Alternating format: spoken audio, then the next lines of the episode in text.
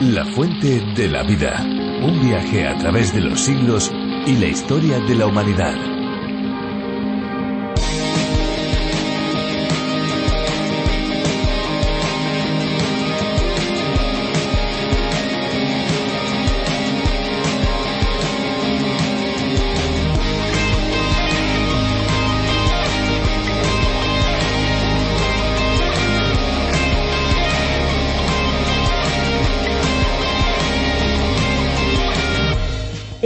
Es un líquido vital para los seres humanos, pues nos mantiene hidratados, nos quita el calor y nos ayuda a que nuestro organismo trabaje correctamente. De esta manera se previene alguna que otra enfermedad, como por ejemplo la obesidad. Y es que beber agua es mucho mejor que ingerir otros líquidos como cervezas o refrescos, con los cuales muchos combaten la sed, pero se tratan de bebidas que provocan la acumulación de grasa y azúcares que a su vez derivan en obesidad. Hola amigos, bienvenidos a La Fuente de la Vida, un programa en el que recorremos todos los libros de la Biblia descubriendo capítulo a capítulo las verdades que Dios ha dado a conocer. Soy Esperanza Suárez y aquí a mi lado Fernando Díaz. Así es, Esperanza, un saludo a todos los que nos escuchan y que se unen a este recorrido, a este viaje fascinante por el libro de los libros. Aquí estaremos con cada uno de ustedes presentando este tiempo de curiosidades, música y principalmente de aprendizaje de la palabra de Dios, de la Biblia. Efectivamente, y lo vamos a hacer de la mano de Virgilio Bagnoni, teólogo y profesor de la Biblia. Con él y también con Benjamín Martín nos acercaremos a la Biblia de una manera profunda. A partir de un espacio radiofónico cuyo nombre original es A través de la Biblia del teólogo John Vernon Magui más de 80 países aprenden del libro de los libros mediante este viaje a través de la Biblia. Y uno de esos países es España, país al que se ha traducido, adaptado la serie de más de 1.300 estudios, reflexiones a través de la labor de Virgilio Bagnoni. En esta versión ya contamos con cientos de miles de escuchas cada mes. Efectivamente, podemos hablar de millones de descargas. ¿Cuántas personas? Qué bueno saber que tantas personas acompañan el programa. Eh, para aquellos que quieren saber más pueden visitar nuestra web lafuentedelavida.com. También pueden obtener los bosquejos de los libros de la Biblia. Están en la página oficial de A través de la Biblia, pero ustedes pueden pedirnoslos a través de nuestro WhatsApp el 601-203-265 o también info arroba Estamos realmente impacientes por empezar este estudio de la serie, pero eso sí, antes vamos a escuchar una canción. Estamos seguros que les gustará.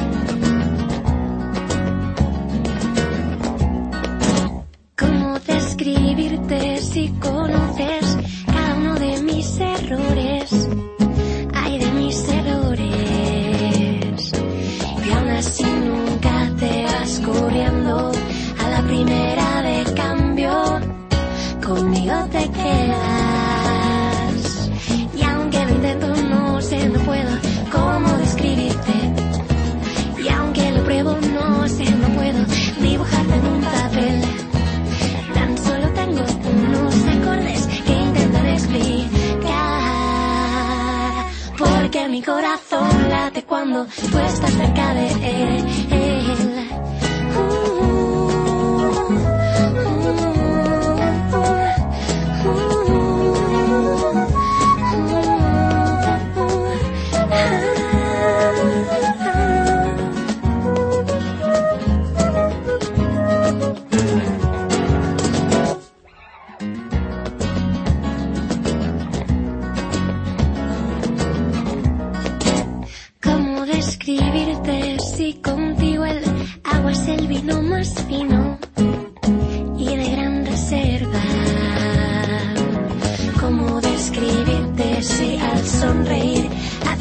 Señor sol salir.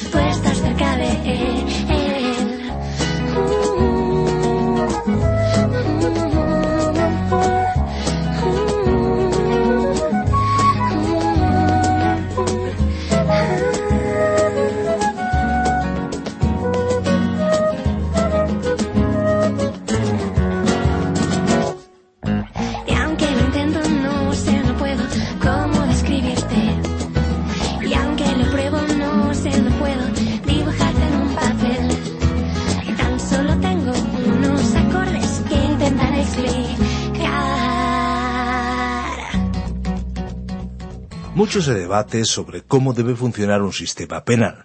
Las penas suelen aplicarse no solamente para que sean un castigo, sino también para que sea una alerta disuasoria para los que quieren actuar de manera ilegal.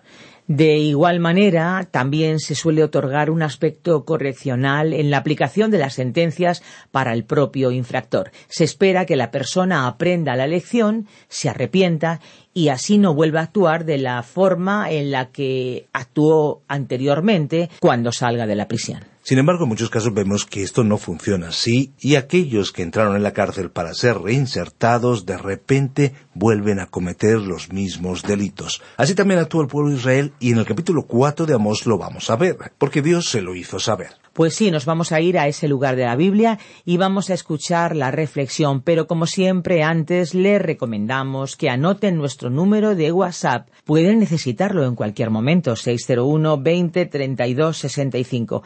Anímense, llámenos, 601 20 32 65. La fuente de la vida. En el libro de Amós hoy estudiaremos el capítulo 4 desde el versículo 1 hasta el versículo 10. Continuamos hoy, estimado oyente, con nuestro estudio en el libro de Amós. En nuestro programa anterior finalizamos el capítulo 3 de este libro describiendo el lujo fastuoso del palacio que los reyes Acab y Jezabel hicieron construir en la cumbre de la montaña de Samaria. Pero Dios dijo que Él destruiría ese lugar y éste dejaría de existir. Y en realidad no hay hoy un lugar más desolado que las ruinas de Samaria en la cumbre de ese monte. Por cierto, Dios ha cumplido esa profecía. Aunque en el día de hoy no veamos profecías cumplidas en aquellas tierras, podemos ver que muchas profecías se han cumplido en el pasado. Sin embargo, reiteramos que con toda seguridad el escenario se está preparando actualmente para el cumplimiento futuro de profecías referentes a la tierra de Palestina. Y así, en este libro de Amós llegamos al capítulo cuatro que estudiaremos desde su mismo principio. Vamos a recordar que en nuestro estudio hemos llegado a una serie de tres capítulos que tratan específicamente sobre Israel, es decir, sobre las diez tribus del reino del norte. En el capítulo cuatro se nos recordará que en el pasado Dios castigó a Israel por su maldad. Después, en el capítulo cinco, veremos que en el futuro Israel será castigado por su maldad. Finalmente, en el capítulo seis veremos que el profeta Amós amonestó a su generación para que se apartara de la maldad. Así que esta sección tiene una aplicación práctica para nosotros, así como la tuvo para el pueblo de Israel en el tiempo de Amós. Cuando Amós estaba intentando llamar al pueblo para que se volviera a Dios, usó en su lenguaje un sarcasmo que fue realmente mordaz. Leamos ahora el versículo uno de este cuarto capítulo de la profecía de Amós. Oíd esta palabra, vacas de Basán, que estáis en el monte de Samaria, que oprimís a los pobres y quebrantáis a los menesterosos, que decís a vuestros señores, traed de beber. Basán era un territorio situado al este del río Jordán, entre las montañas de Galaad en el sur y el monte Hermón en el norte. Fue colonizado por las tres tribus que permanecieron en el lado equivocado del Jordán, y fue una parte del reino del norte de Israel. Era una zona muy fértil y conocida por su excelente raza de ganado. Las vacas de Basán eran fuertes y tenían un aspecto impecable debido a la exuberancia de los pastos de aquella tierra. Ahora, ¿a quiénes se estaba dirigiendo el profeta? ¿Quiénes eran las vacas de Basán? Como la palabra vacas es femenina, algunos expositores bíblicos creen que el profeta estaba hablando a las mujeres que estaban viviendo rodeadas de lujo, bien alimentadas, bien vestidas y bien arregladas. Para que ellas pudieran disfrutar de esa riqueza, los pobres eran oprimidos. En realidad, Amós dijo que oprimían a los pobres y maltrataban a los necesitados. En general, una nación revela su posición moral y su nivel de vida por la forma en que visten sus mujeres y sus hombres. El uso de ropa cara y alhaja suele ser un dato indicador de que la población de un país pasa por un período de riqueza. Así que es posible que Amós se estuviera refiriendo a las mujeres de Basán. El profeta acusó a las mujeres de la clase social más adinerada y se refirió de manera burlona a sus maridos utilizando una palabra que no era comúnmente usada para los esposos y que significa señores o amos. De esta forma, habló de ellos con desprecio, ya que debiendo ellos haber actuado como señores, en realidad obedecían a sus mujeres como siervos. Así que, aunque el profeta Amós implicó que las mujeres fueron acusadas de llevar a cabo la opresión de los pobres, lo hacían utilizando y dominando a sus maridos. Y en este versículo los verbos quebrantar y oprimir describen amenazas y acoso físico para arrebatar dinero a los necesitados. Ahora, en el versículo dos del capítulo cuatro de Amós leemos El Señor Dios juró por su santidad. Sobre vosotros vienen días en que os llevarán con garfios y a vuestros descendientes con anzuelos de pescador. Dios usó la figura de tener un garfio colocado en la mandíbula del reino del norte para arrastrar a aquel pueblo al cautiverio. A veces hemos hablado de personas que están enganchadas o adictas a las drogas. Una persona puede quedar atrapada por cualquier pecado que la acose. Dios dijo que aquel pueblo estaba como enganchado para el juicio. Serían arrastrados fuera de su tierra y conducidos cautivos por un garfio fijado a la nariz. Continuemos leyendo el versículo tres de este cuarto capítulo de Amós. Saldréis por las brechas una tras otra y seréis echadas del palacio, dice el Señor.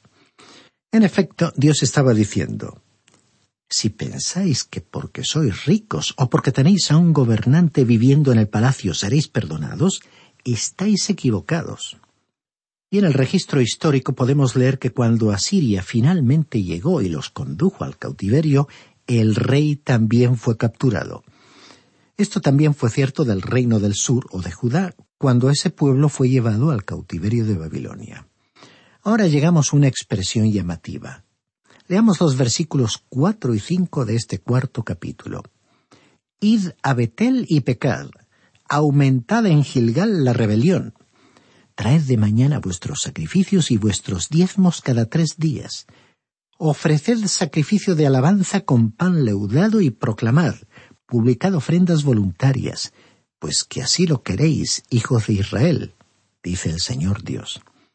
Seguramente somos conscientes de que Amós estaba usando un amargo sarcasmo cuando los invitó a ir a Betel, el lugar a donde iban a adorar al becerro de oro, diciéndoles Id a Betel y pecad, aumentad en Gilgal la rebelión.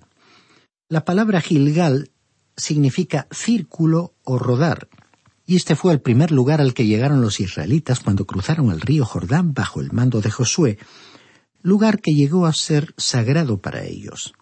Más adelante se convirtió en un centro de idolatría. Así que Amós los invitó a seguir pecando en Gilgal. Fue como si hoy alguien invitara a ir a la iglesia para pecar.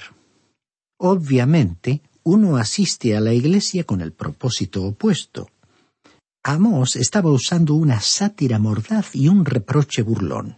Se expresó con una frase tan irónica y ridícula para alertar al pueblo contra lo que ya estaban realmente haciendo.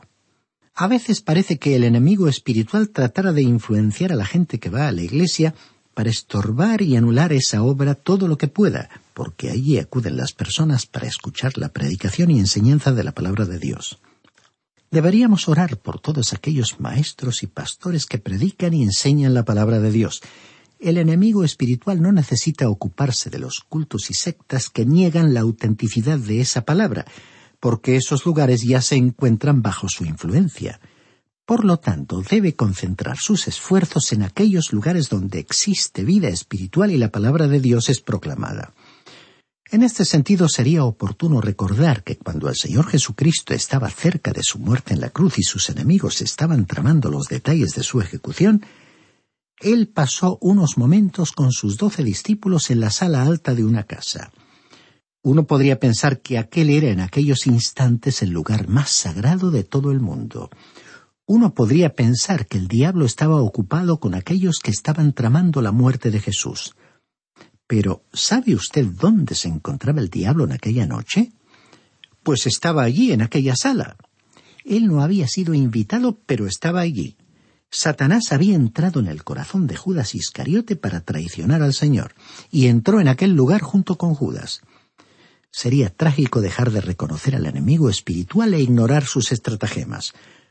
No olvidemos la advertencia del apóstol Pedro en su primera carta, capítulo cinco, versículos ocho y nueve, que dicen Sed sobrios y estad alertas, porque vuestro adversario el diablo, como león rugiente, anda alrededor buscando a quien devorar. Resistidlo firmes en la fe, sabiendo que los mismos padecimientos se van cumpliendo en vuestros hermanos en todo el mundo.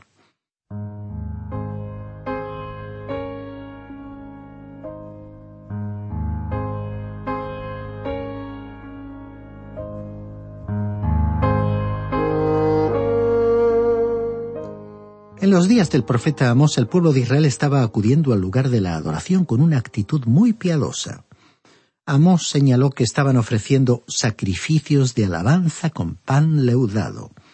Si usted nos ha acompañado en el estudio del libro de Levítico, podrá pensar que era extraño que los israelitas estuvieran usando la levadura en sus ofrendas, ya que en la Biblia la levadura representa al mal, mala doctrina o una vida de maldad.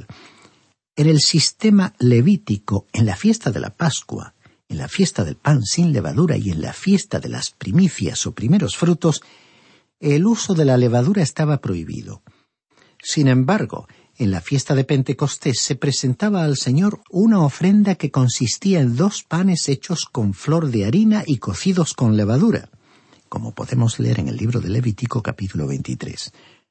La fiesta de Pentecostés tenía que describir o representar el principio y origen de la Iglesia. Nunca ha habido una iglesia en la cual no existiera una pequeña cantidad de levadura, es decir, un cierto margen de error o de pecado. Por esta razón la levadura fue incluida en la ofrenda presentada en el día de Pentecostés.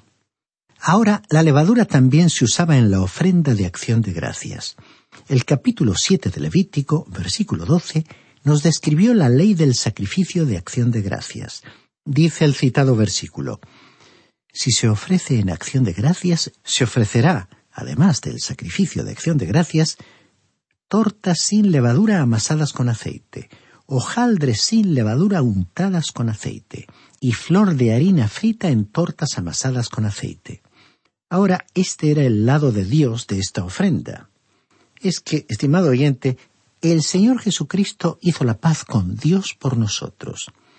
Así fue que, como representaba a Cristo, no había levadura en esta primera ofrenda. Esta verdad se aclaró en el Nuevo Testamento.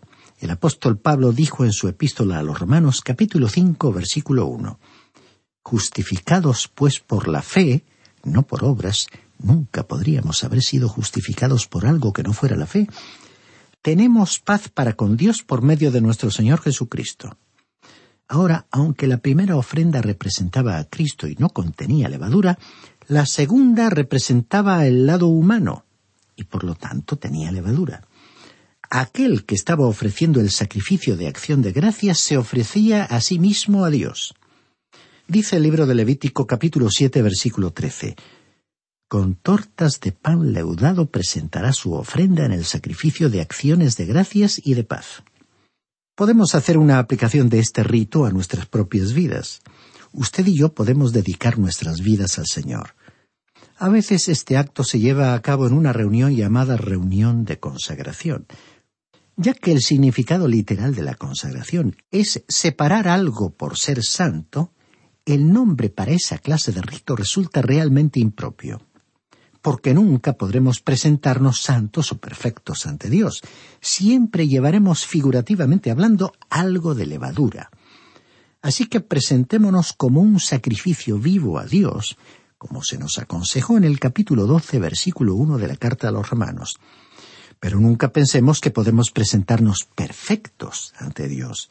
Si usted está esperando llegar a ese estado de perfección antes de sentir que está en condiciones de presentarse ante Dios, estará esperando durante toda su vida. Cuando el profeta Amós, de forma sarcástica, invitó al pueblo de Israel a venir a Betel y Gilgal para continuar pecando, fue muy significativo que les dijera que ofrecieran sacrificio de alabanza usando pan con levadura, como leímos en el versículo 5 del capítulo 4 de Amós. El profeta ni siquiera mencionó la primera parte de la ofrenda que excluía la levadura. ¿Por qué? Porque el pueblo se había alejado totalmente del Dios vivo y verdadero. Por lo tanto, lo único que podían hacer era ofrecer maldad a Dios. Por supuesto, Dios no aceptaría tal ofrenda en absoluto. Este profeta Amos sería simplemente un predicador rural, pero estaba muy al día sobre la situación. Fue un destacado predicador de la palabra de Dios. Estimado oyente, esperemos que usted interprete la forma sarcástica en que se expresó Amos cuando invitó al pueblo a pecar. No les estaba pidiendo que así lo hicieran, sino que con una gran ironía les estaba diciendo que eso era precisamente lo que hacían cuando venían a Betel o a Gilgal. En vez de adorar a Dios, venían para pecar. El próximo domingo por la mañana, cuando usted se esté preparando para ir a la iglesia, sería bueno que se arrodillara y le pidiera a Dios que examine la condición de su propio corazón. ¿Irá usted a la iglesia con un corazón limpio? ¿Irá usted con labios que no digan nada que pueda perjudicar a la causa de Cristo? El mensaje de Amós es muy pertinente para nuestro tiempo. Necesitamos predicadores como él. A veces solemos escuchar solamente mensajes de consolación y sobre cómo resolver problemas personales. Alguien tendría que hablar claro y fuerte sobre el pecado en el corazón de las personas. Estimado oyente, el pecado actúa de forma galopante dentro y fuera de los ambientes cristianos, así como en su corazón y en el mío. El mayor problema que usted y yo tenemos es vencer al pecado que está presente en nuestras vidas. No serviría de nada el intentar ocultarlo por medio de la asistencia a la iglesia o participando de cursillos y seminarios. Lo verdaderamente esencial es tener una confrontación, un encuentro frente a frente con el Señor Jesucristo para enderezar, para resolver nuestra relación con Él. Continuemos leyendo el versículo seis de este cuarto capítulo de la profecía de Amós. Os hice pasar hambre en todas vuestras ciudades y hubo falta de pan en todos vuestros pueblos, mas no os volvisteis a mí, dice el Señor. Otra versión traduce y también os he dado limpieza de dientes en todas vuestras ciudades. Fue una forma de decir que tenían los dientes limpios porque no tenían nada para comer. Dios los había castigado con el hambre, pero esta situación no los había despertado de su condición espiritual. La palabra de Dios fue categórica al decir, Mas no os volvisteis a mí. El sufrimiento no los sensibilizó con respecto a su verdadero estado. Ahora los versículos siete y ocho continúan diciendo También os detuve la lluvia tres meses antes de la siega. Hice llover sobre una ciudad y sobre otra ciudad no hice llover. Sobre una parte llovió y la parte sobre la cual no llovió se secó. Venían entonces dos o tres ciudades a una ciudad para beber agua, y no se saciaban. Con todo, no os volvisteis a mí, dice el Señor. Después Dios les envió una sequía. Él es quien controla la lluvia y en aquella ocasión la retuvo durante tres meses antes del tiempo de la cosecha, lo cual constituyó un desastre. Y observemos que Dios hizo que lloviera en una ciudad y no en otra. Dios actuó de esta manera para mostrarles que no llovía por casualidad, sino por su voluntad soberana. La sequía fue tan grave que la gente de una ciudad se desplazaba a otra ciudad donde había agua y desde allí la transportaban a sus hogares en jarros y odres o recipientes de cuero. Estas penurias debieron hacerlos volver a Dios, pero ya leímos que Él dijo, Con todo no os volvisteis a mí. Lo sucedido había sido una advertencia de Dios, pero ellos no le prestaron atención. Continuemos leyendo el versículo nueve de este cuarto capítulo. Os herí con viento del este y con oruga. La langosta devoró vuestros muchos huertos y vuestras viñas, vuestros higuerales y vuestros olivares, pero nunca os volvisteis a mí, dice el Señor. Dice aquí, os herí con viento del este y con oruga los cultivos fueron arrasados por el viento abrasador del desierto, y la oruga o el añublo, según otra versión, que es una especie de hongo, se formó a causa de sequía excesiva y no por la humedad. Aquí también se hace referencia a una plaga de langostas que devoró lo que había quedado. Y leemos otra vez la misma conclusión por parte del Señor. Pero nunca os volvisteis a mí. Y ahora leamos finalmente por hoy el versículo diez de este cuarto capítulo del libro de Oseas.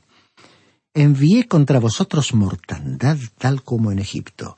Maté a espada a vuestros jóvenes, vuestros caballos fueron capturados e hice subir el hedor de vuestros campamentos hasta vuestras narices. Mas no os volvisteis a mí, dice el Señor. Aquí hay una elocuente mención al olor de los cadáveres que fueron víctimas de la peste o de la guerra. Sin embargo, y a pesar de estas calamidades extremas para la supervivencia, el pueblo mantuvo su actitud de rebeldía y no se volvió al Señor, como este mensaje reiteró una y otra vez. Y aquí, estimado oyente, vamos a detenernos por hoy. Continuaremos con este cuarto capítulo de la profecía de Amós en nuestro próximo programa, en el que esperamos contar con su compañía. Y le sugerimos que lea por sí mismo el resto de este capítulo 4 para familiarizarse con su contenido y poder aprovechar mejor sus lecciones prácticas.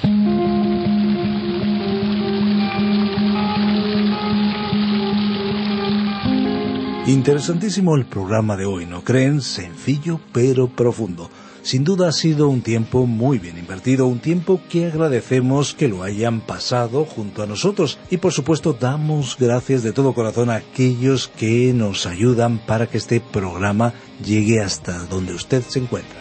Si alguno quiere volver a escuchar este espacio o tal vez programas anteriores, lo pueden hacer en nuestra web, lafuentedelavida.com o bien en la aplicación La Fuente de la Vida que también se puede encontrar con el nombre de A través de la Biblia.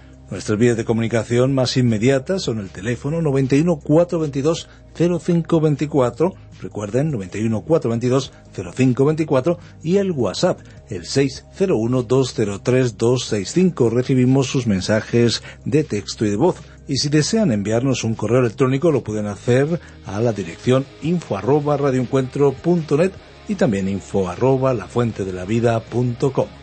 Si les ha gustado, si les ha interesado el espacio de hoy, estamos seguros que volverán en el próximo. Pero si no les hubiera gustado, nuestra sugerencia es que vuelvan en el próximo, porque en cualquier momento vamos a sorprenderles.